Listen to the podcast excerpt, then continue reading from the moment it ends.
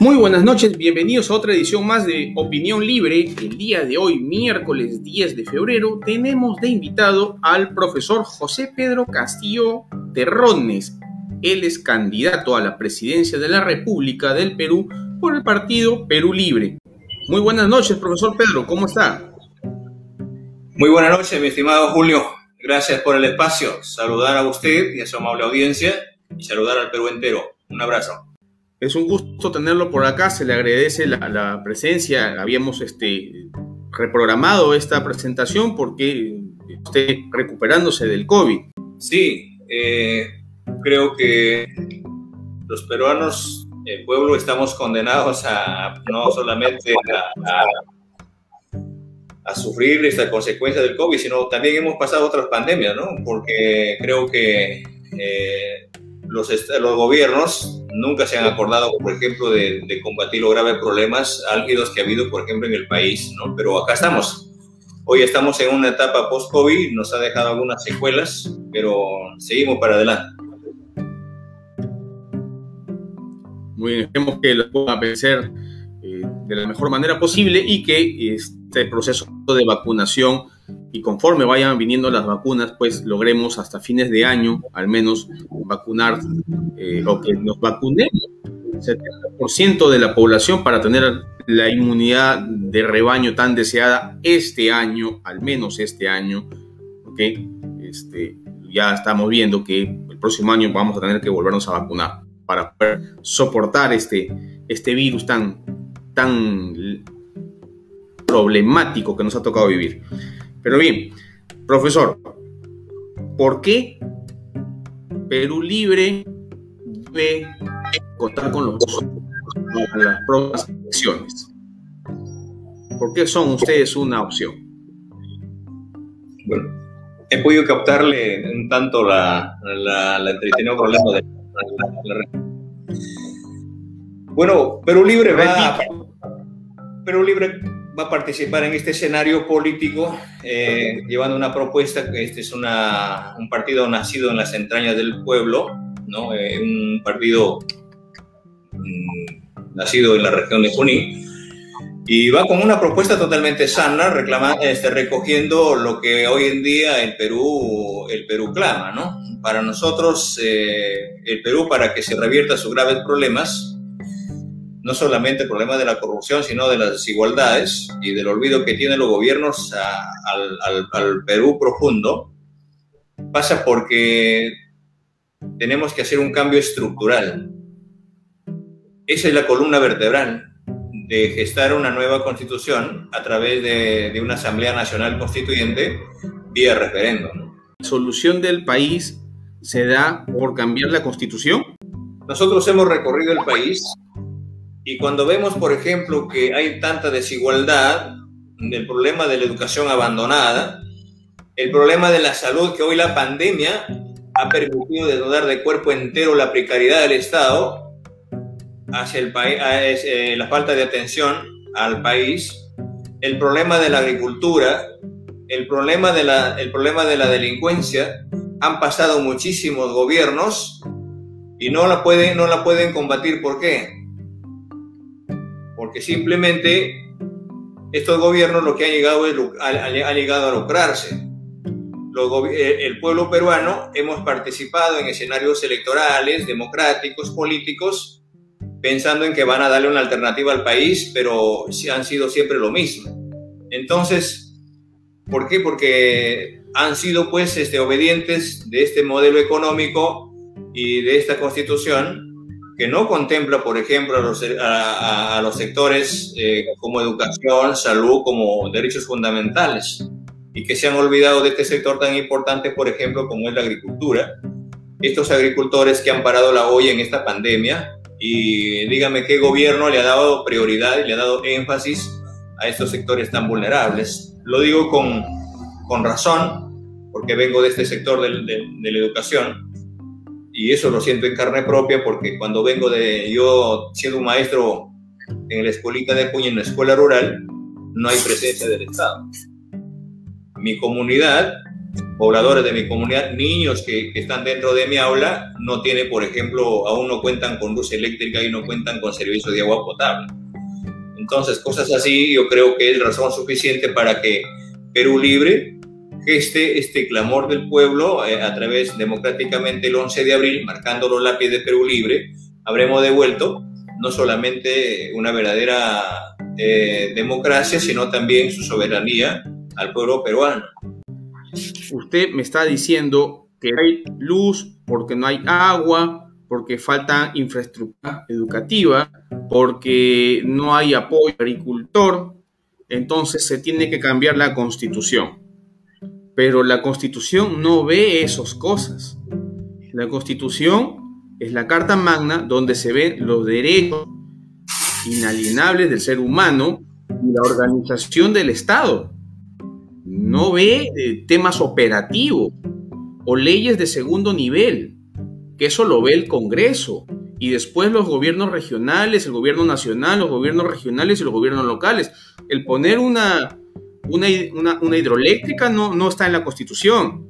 Hacer un, una agua potable, un alcantarillado, institución, eso, eso ya son cosas operativas, son la ley de municipalidades, la ley de los gobiernos regionales, ya son leyes. Pero usted está mencionando, y creo que, si no me equivoco, lo mencionó, que no hay, no hay las, los, los derechos no están en la Constitución. Yo he leído la Constitución y están todos los derechos. Está la, gratuidad de la enseñanza, está la, libertad de expresión. Hay bastantes libertades civiles bien consignadas en esta Constitución.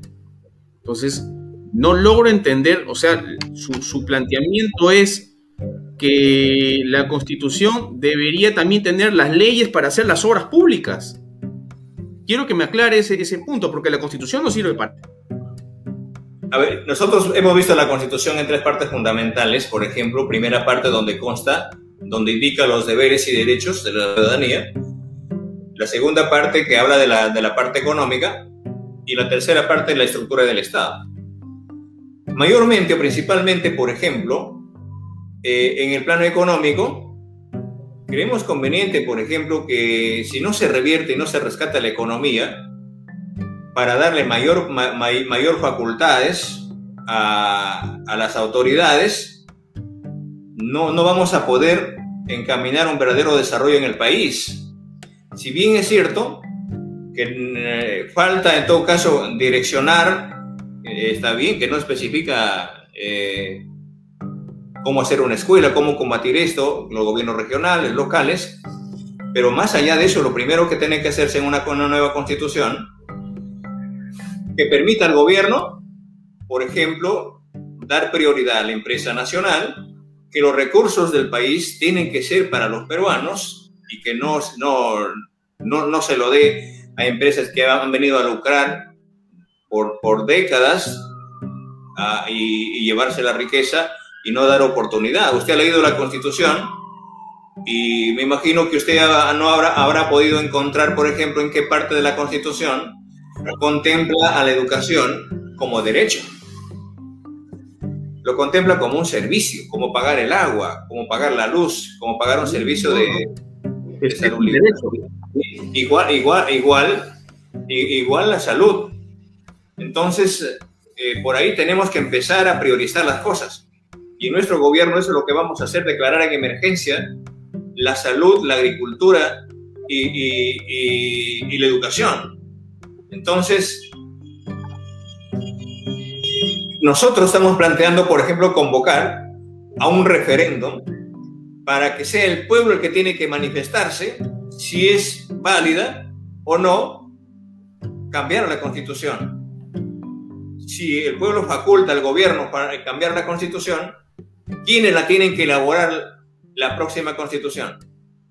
¿Los mismos este, constitucionalistas, la clase política? No. Bien, que sean llamados. Me imagino que en un 40% o algo así. Pero los que tienen que sentarse, valga la redundancia, a formar parte de esta Asamblea Nacional Constituyente, la tienen que ser estos sectores que nunca han sido convocados. ¿Cómo es posible, mi estimado Julio, que en un país que se dice ser democrático, que tiene su economía y que no hay, no hay problemas en, el Perú, sacan entonces a luchar, a, buscar un, un, derecho los agricultores, los maestros, los médicos que hacen huelga en plena pandemia, ¿no? A luchar porque se le pague su ONP, a luchar porque se, se, se le devuelva su plata de la, de la FP y la ignores. Y cuando te toma la calle, cuando no, no tienen por dónde más reclamar, ¿cómo responde el gobierno? ¿Acaso no te responde primero con rochabús, con bombas, con tantas cosas? Y al final tiene que esperar que la sangre del pueblo se derrame en la calle. Esperar, por ejemplo, de que pase eh, encarcelamientos, pase detenidos y recién te instalan una mesa de diálogo. Es decir, una mesa de diálogo para, para qué? ¿En dónde está el gobierno? Entonces no conoce el país. En nuestro gobierno, mi estimado Julio, tiene que cesar los conflictos sociales porque estos, estos gremios sindicales, populares, las organizaciones del país van a ser los primeros convocados en formar parte de la Asamblea Nacional Constituyente.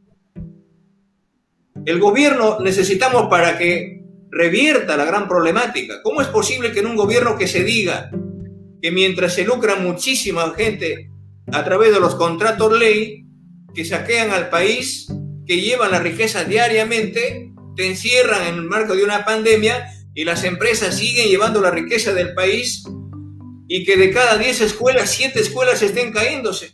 De cada 10 niños, 5 niños estén con anemia, que los niños que están con, sangre, con, plomo en la sangre, que hayan más de 900 mil presos que el gobierno lo le da, les garantiza desayuno, almuerzo, cena, y no le puedes garantizar un desayuno, un almuerzo a los niños en la escuela, madres que no tienen la oportunidad de salvar su vida porque no hay un hospital materno infantil en las regiones para priorizar su salud, ¿no? Tenemos que, todo pasa porque esta Asamblea Nacional Constituyente que gestiona una nueva constitución, eso nos va a permitir no solamente ordenar al país, que sean, que sean agendados, que estén, que estén puestos en la nueva... La grandes demandas, la grandes necesidad es trasladar su plataforma de lucha a esta Asamblea Nacional y a partir de ahí podremos en conjunto recuperar la economía, luchar contra la corrupción, luchar contra la delincuencia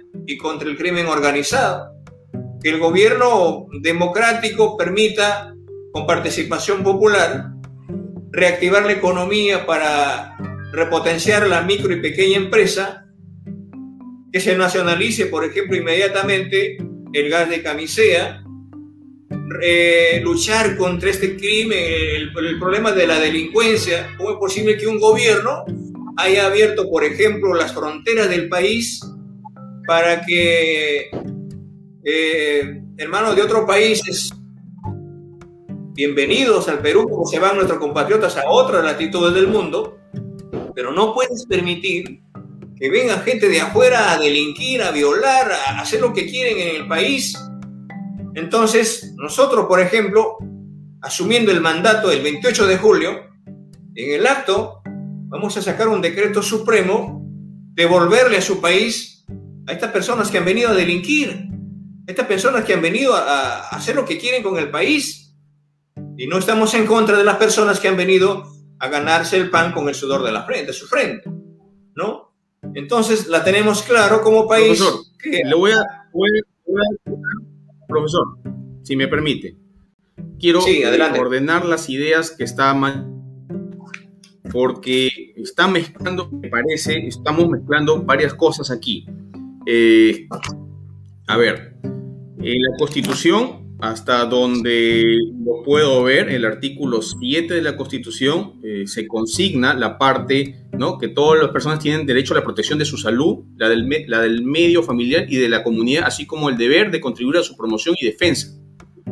¿Ok? Entonces, estamos hablando de que está dentro de la Constitución la protección a la salud, ¿no? Eh, están muchos derechos, eh, la educación también.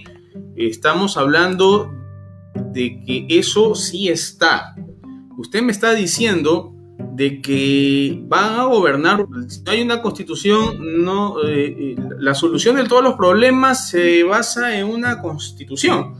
eh, yo realmente todo lo que usted más menciona está en la Constitución.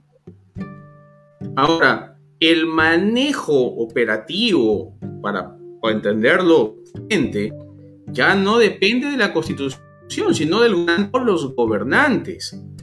Usted me está hablando de los contratos ley. En la Constitución está ahí los contratos ley, sí es cierto, en la, parte del desarrollo económico. Pero si se, si se firmaron los contratos ley, porque la Constitución esté mala, sino porque el gobernante fue un corrupto o sus funcionarios estuvieron en corrupción. Y eso no tiene nada que ver la Constitución. Es un tema de personas. Es un tema de personas. Eh, no revisaron bien los contratos ley, no redactaron bien los contratos ley y no tiene nada que ver en el tema de la Constitución. Educación Yo creo que tenemos. Contratos ley porque... Yo le quiero hacer una pregunta, profesor. Yo le quiero hacer una pregunta. ¿Qué opinión tiene usted de Nicolás Maduro? Bueno, ¿y yo quién soy para juzgarla, no? Eh, yo creo que no solamente se tiene que ver, muchas veces se estigmatiza a, un, a una, eh, a, un país mm, donde lo tienen que juzgar los mismos venezolanos. Más allá de, ver los problemas de Venezuela, yo creo que hay que priorizar los problemas nuestros. Ya, vamos por partes, profesor. Venezuela estatizó. Yo le estoy escuchando decir que usted va a estatizar. Usted mencionar hace un momento. Usted va a estatizar, usted va a llegar y van a estatizar. Así es. Venezuela estatizó. Venezuela cambió la constitución porque pensaban lo mismo, ¿no? De que la constitución no funcionaba mal y tenían que cambiar la constitución durante el periodo de Chávez. Pero Chávez fue bastante cauto en el manejo económico. Bastante cauto, pero aún así. Usted va a hacer lo mismo. Para nosotros no es un modelo, ni en el plano económico, ni en el plano político, eh, el, caso de Venezuela. El caso de nacionalizar los recursos tiene que nacionalizarse porque se necesita un Estado que escuche a su pueblo, que agenda sus problemas y que los recursos tienen que ser para los peruanos. Entonces vamos a seguir pagando 40, 45, 50 soles un balón de gas y que se siga lucrando con estos negocios y que están contemplados en esta constitución? O sea, no hay que tocarlo los contratos ley. Estos hay que tratarlo con guantes de seda. Yo creo que no, estimado Julio. El contrato ley está en la norma.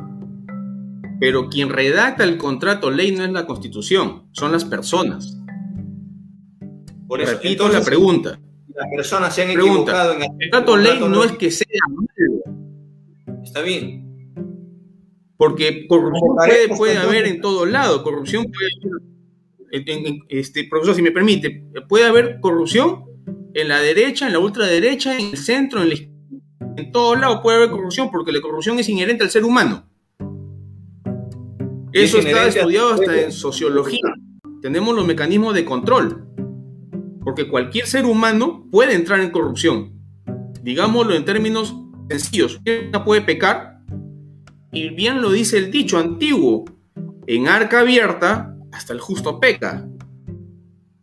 Es esto es, no es que no sea así, pero el contrato ley depende de una, depende de las personas que lo elaboran. Y la, nueva constitución, entonces, la nueva constitución, entonces, ¿quiénes lo van a hacer? Las personas, pues, pero las personas que aman a su patria, las personas que le digan a la empresa, ¿sabes qué? Basta de saquear a mi país, no te puede llevar toda la riqueza, no puedes concesionar más del 70% del suelo peruano. Y lo que tenemos que hacer justamente por eso, usted pregunte, haga usted una encuesta, bajemos al pueblo y digamos, ¿sabe qué? ¿Qué es lo que urge ahora en este país? El clamor del pueblo es cambiar justamente esta constitución y de preferencia el modelo económico. Y justamente estos contratos ley que ha permitido de que ni siquiera los gobiernos, ni siquiera el Congreso de la República, ni siquiera el Tribunal Constitucional le pueden echar mano a estas cosas. Y eso pasa por cómo. Aunque no nos guste, aunque lo hayan hecho, aunque las personas hayan sido corruptas, contrato se respeta, porque si no, imagínese, si no respetamos los contratos, mañana la persona que tiene un alquiler de una casa, el inquilino no lo respeta y se queda con la casa. Entonces se, pierde, se pierde toda, toda garantía. No. ¿O no lo cree usted? Nos estamos refiriendo a, los contratos ley que le han dado carta abierta, le han dado todo el, el albedrío a estas empresas transnacionales. Pero el contrato, ¿quién lo hace? La norma es una cosa y cómo se redacta el contrato es otra cosa. No confundamos a la, población, ojo, no confundamos a, a mis seguidores, porque una cosa es, ya, la norma contempla los contratos ley, pero en la norma, en la constitución, no te dice cómo tienes que hacerlos. Te dice que tienes que respetarlos. Pero quienes hacen los contratos ley están en el ministerio. Son profesionales que son dentro de un gobierno que, puede haber corrupción en esas personas, yo no le quito la razón. Si usted me dice, no, pero esas personas han sido corruptas, yo le daría la razón. Pero eso no está en la constitución de cómo se hace la ley. Eso no está en la constitución. En la constitución está en que el contrato ley se respeta. Pero quienes redactan el ley son autoridades. y, si usted me está diciendo que se, dilapidó los recursos. Pero eso dependió de que hubo un mal funcionario o un mal presidente. No tiene nada que ver con la constitución. Ha habido diferentes movilizaciones del país pidiendo, por ejemplo, de que por qué, por qué, eh, por qué, por qué, eh, de dónde apareció, por ejemplo, de que eh, de una extracción minera de la explotación minera que se da o de otros contratos que tiene el, Estado con estas empresas transnacionales, ¿por qué se, por, qué se lleva más de la por qué se lleva más del, más del 70%, por ejemplo, de lo que corresponde? ¿Y por qué no recuperar la economía? ¿En dónde está eso? Han pasado gobierno tras gobierno. O sea, nosotros sabemos muy bien que lo han hecho las personas pero personas que no, no han priorizado primero al país, personas que han priorizado primero su bolsillo, personas que, eh, que están, es un, es un grupo de personas, un puñado de personas que no miran, te miran por debajo del hombro a, la grandes, a, los grandes problemas que están. Miren, mire, mire Lima cómo está. Aquí viene la pregunta, aquí viene la pregunta, correcto. Usted mismo está dando la, respuesta a la pregunta, pero aquí viene la pregunta. Si usted está reconociendo que el problema está en quienes hacen los contratos ley, ¿para qué quiero cambiar la constitución tenemos que cambiar la constitución porque lo han, hecho, lo, han hecho, personas que son insensibles a las necesidades del país. Usted me dice, lo han hecho las personas, ¿quién más lo van a hacer? Pero la tenemos que hacer las personas juntamente con el pueblo. No, no, no un espacio donde solamente tenemos que convocar a, a, los constitucionalistas y a los políticos que participen en las organizaciones y, hay que detallarla y hay que, hay que hacer una convocatoria, una cruzada nacional para que también se explique y se haga una constitución política y se explique artículo por artículo, ¿no? De preferencia, pues el modelo económico. Correcto. Ya, ahora, si usted me está diciendo, ya hago una asamblea constituyente y, las, y, la asamblea constituyente se... porque creo que, usted también ha vivido como yo la asamblea constituyente del 92 o del 93. Yo soy miembro de mesa en esa época. No me equivoco, el, yo constitución del 93, yo la leí, la del 90, ahora la misma que la del 93 que firmé, cuando fui a votar. Y estaba muy joven. de repente 18, 19, 20 años, no recuerdo exactamente. Pero este, estamos hablando de que ya estamos, eh, hemos vivido una asamblea constituyente. Si hemos pasado una asamblea constituyente y hemos visto cómo demora una asamblea constituyente y la Asamblea Constituyente, y eso mm, no me va a dejar mentir, ¿no? Usted también ha estado ahí. Usted también vivió la Asamblea Constituyente del 93. me imagino que también votó y me imagino que también la leyó. ¿O, no es así, profesor? Sí, nosotros nos pronunciamos, nosotros nos pronunciamos justamente por esta constitución, porque no se dieron los espacios para no solamente para su elaboración y para, y, para su aprobación. Yo creo que eh, por eso es que tenemos hoy en día esos problemas. Nosotros recorremos el país y cuando preguntamos, por ejemplo, eh, de los pueblos, cuáles son las personas notables. Candidato. Habrá tenido 22, 23 años en el 93. ¿Correcto? ¿Usted leyó la constitución del 93? No solamente hemos leído, hemos analizado. En aquellos tiempos estábamos estudiando el pedagógico. Abríamos mesa de debate y hemos sido las personas, las personas en aquellos tiempos, no solamente como estudiantes, sino como organizaciones que pertenecemos, por ejemplo, a la organización de las rondas campesinas, y fue, hemos sido estos movimientos que hemos estado en contra, y desde ese momento hemos, hemos cuestionado justamente por, esto, por esta parte. O sea... Sí lo leyó. ¿Votó a favor o votó en contra? Votamos en contra. Hemos impulsado que esta constitución no va desde hace tiempo. O sea, no es una lucha, no es, no es, nuestra, no es coyuntural.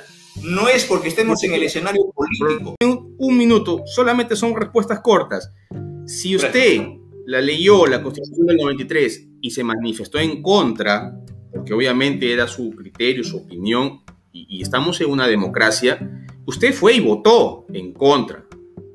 Entonces, ¿fue un acto democrático o no fue un acto democrático? Bueno, yo creo que nosotros votamos en contra Claro, en un acto democrático porque ya estaba organizado.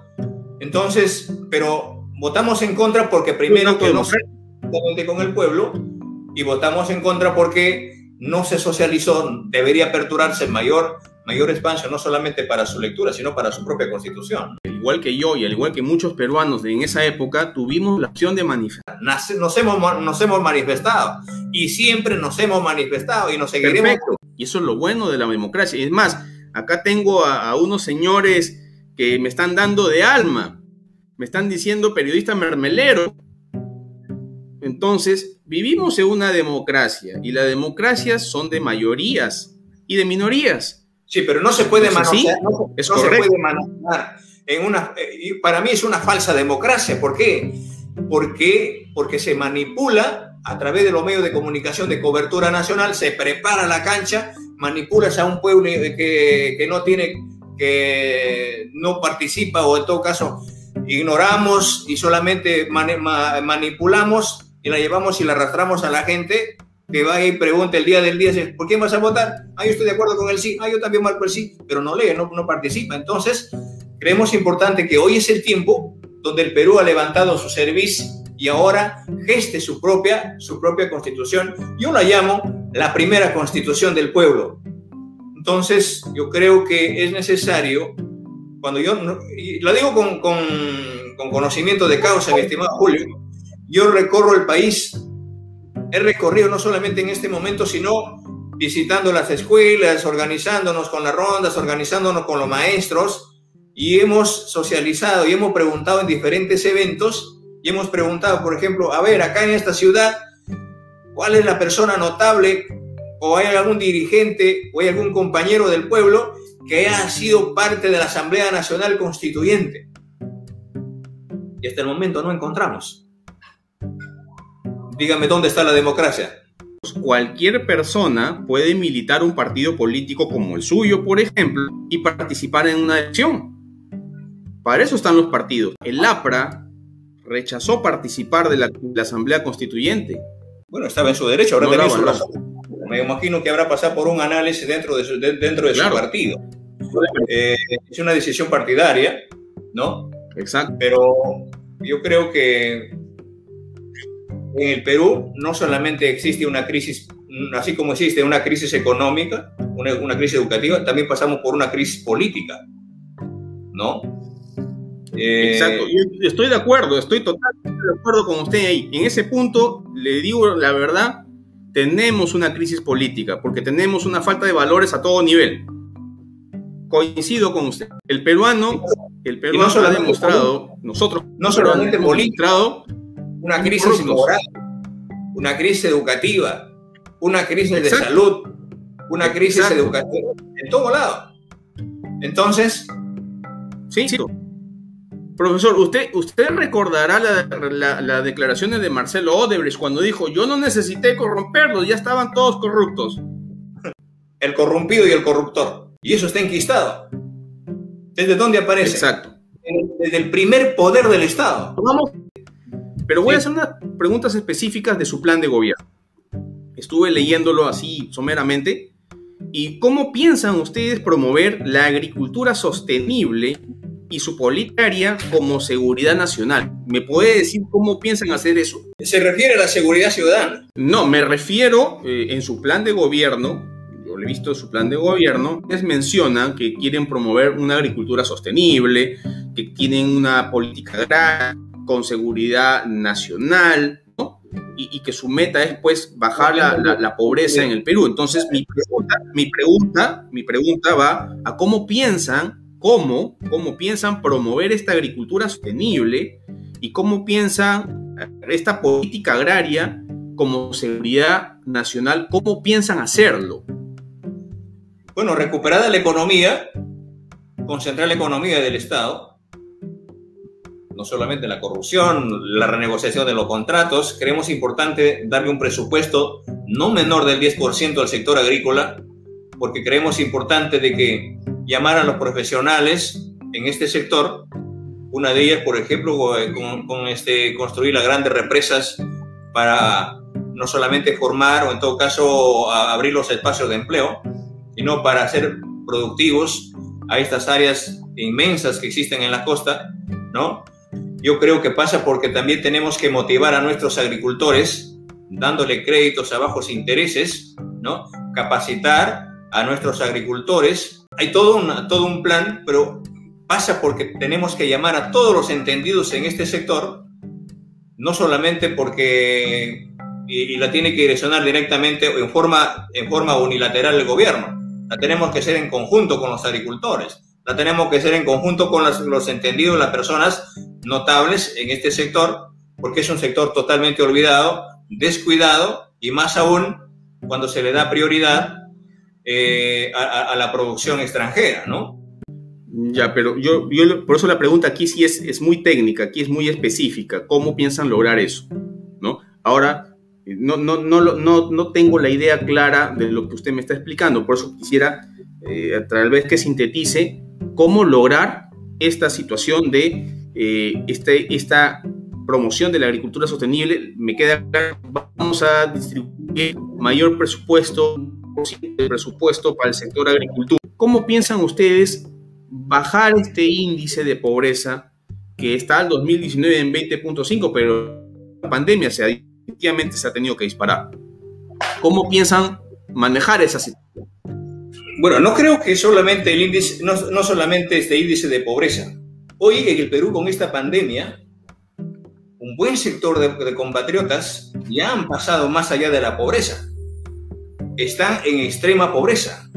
Llamar hacer una cruzada nacional, comprometer a las autoridades locales, provinciales, regionales, llamar a la empresa nacional, a la, empresa privada nacional, y hacer una cruzada con la finalidad no solamente de garantizar su alimentación a, las familias, no solamente de garantizar una vivienda a las familias, sino que tenemos que garantizar este derecho a la salud, generalizando, por ejemplo, la, salud, la salud primaria.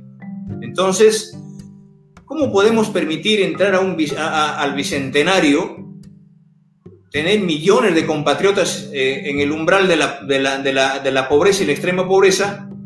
Y hay una gran clase, hay un, hay, un, hay un puñado de personas que se han hecho dueños de la riqueza, que se han hecho dueños de, todos los, de, de, toda la riqueza que tiene el país.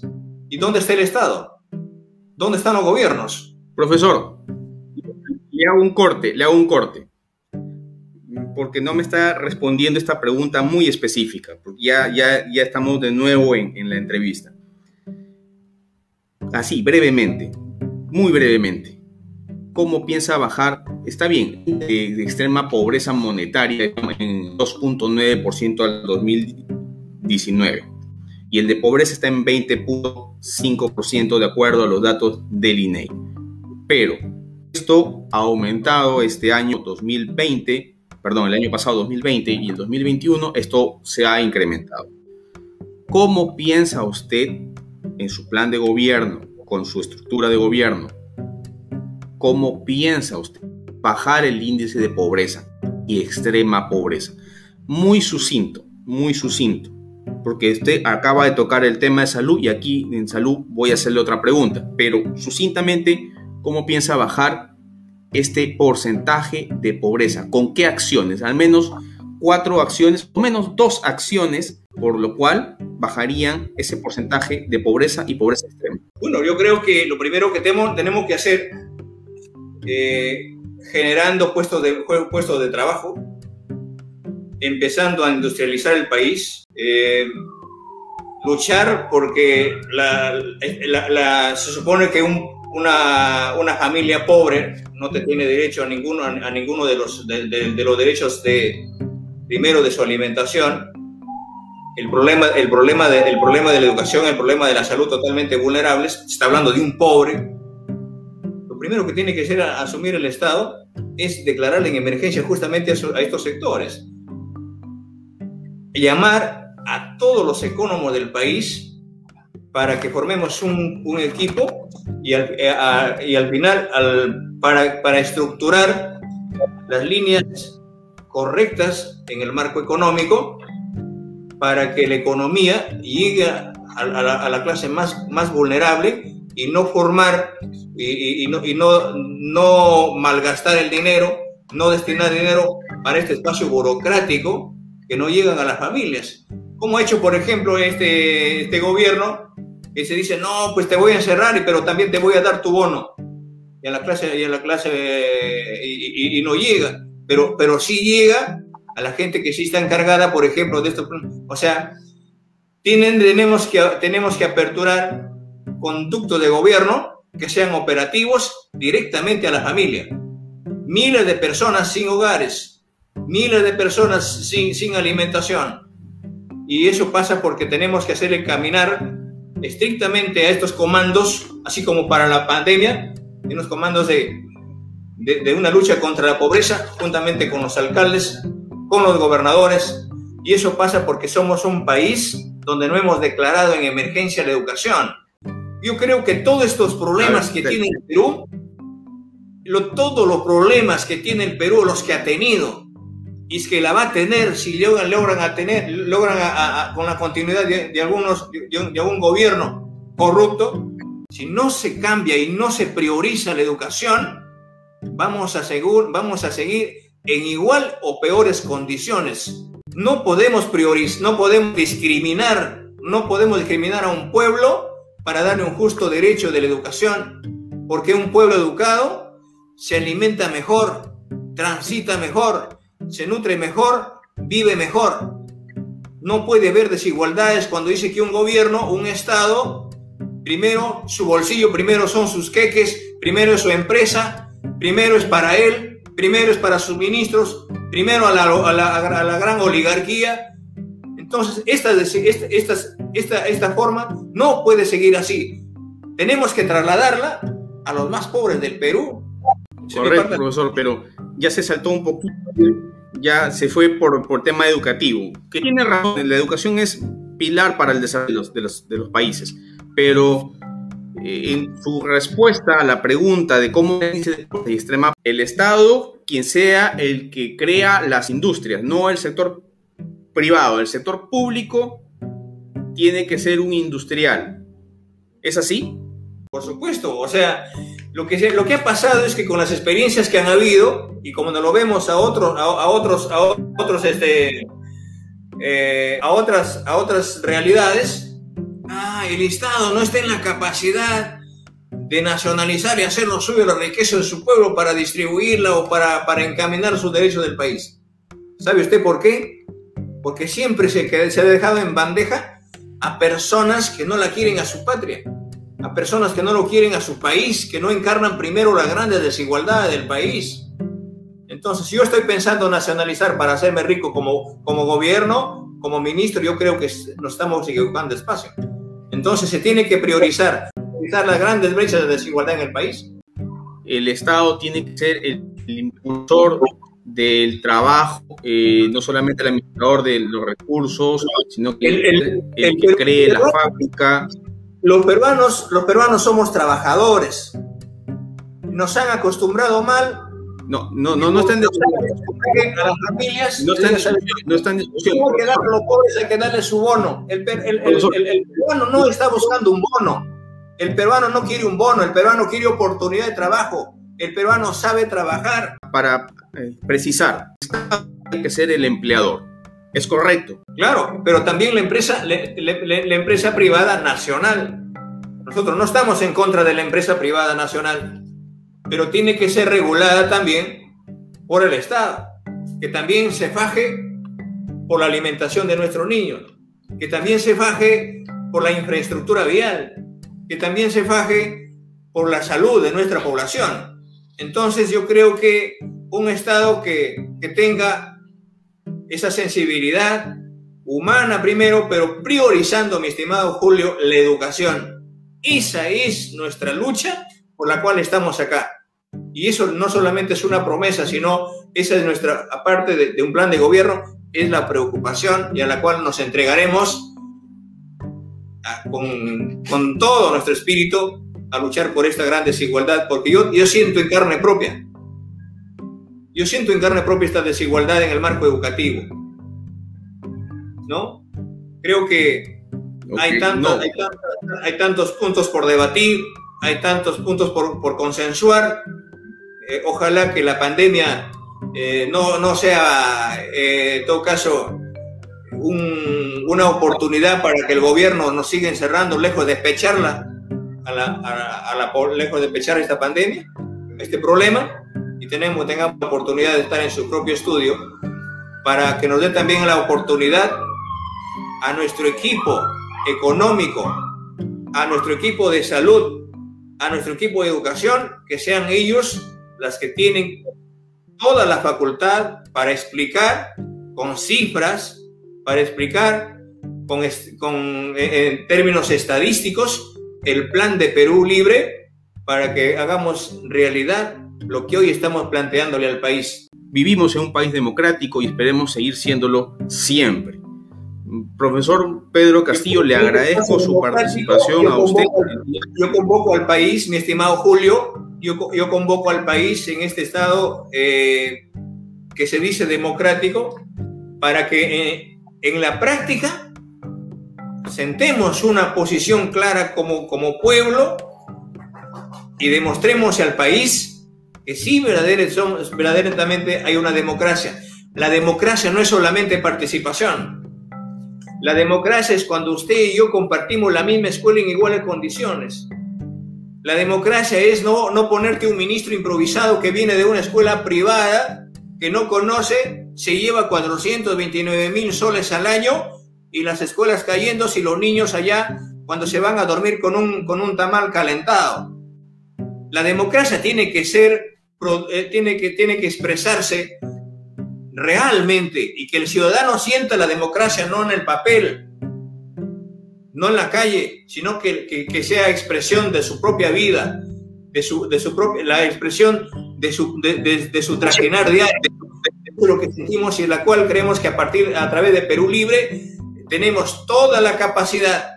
Yo jamás voy a ningunear a nadie, porque me enseñaron a la escuela, primero, así como mis padres que me han enseñado y me han criado con las uñas cortadas, igual tenemos toda la autoridad moral para decirle al país que así como luchador social, como rondero y como maestro, le demos muestras al país de sacar adelante esta patria que por todo lado está chorreando no solamente los actos de corrupción, no solamente los problemas sociales, los problemas vulnerables.